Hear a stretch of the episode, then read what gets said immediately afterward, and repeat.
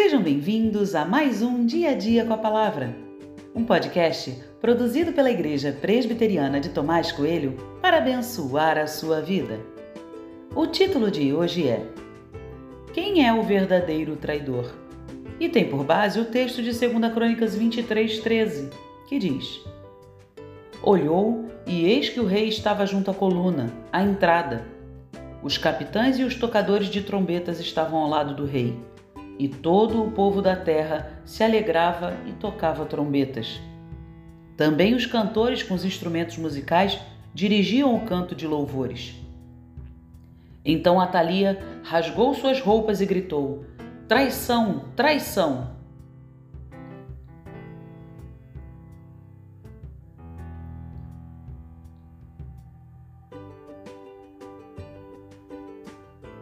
Traição, traição! Esse foi o grito de Atalia. Quem ouve esse grito pode acreditar realmente que ela foi traída, mas quem de verdade traiu quem? Atalia era mãe do rei Acasias.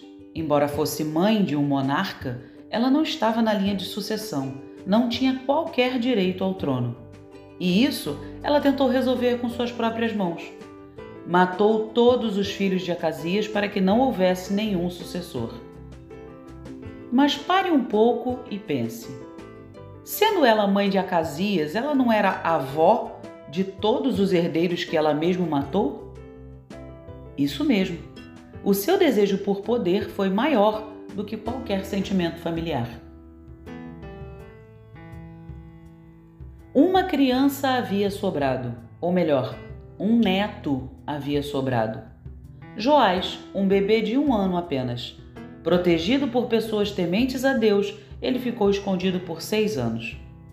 Mas um dia as coisas começaram a voltar ao devido lugar. Joás assumiu o trono e sua avó foi destronada e morta. Quem é Atalia para falar de traição? Será que essa palavra realmente faz sentido em seu vocabulário? Será que podemos escutar o grito de alguém como ela? É preciso ter muito cuidado ao ouvirmos um grito assim. Talvez quem acuse de traição seja um traidor. A Thalia traiu sua família, traiu a memória do seu filho, traiu a Deus. A Thalia não tinha qualquer condição de falar de traição, pois ela era a traidora. Isso me faz lembrar das palavras de Jesus ao nos ensinar a retirar o travessão que está no nosso olho antes de falar do cisco que está no olho do outro. É preciso tomar cuidado. O cinismo, fruto do pecado, pode nos dar a impressão de que somos bons e inocentes e que o mundo ao nosso redor é que é mau.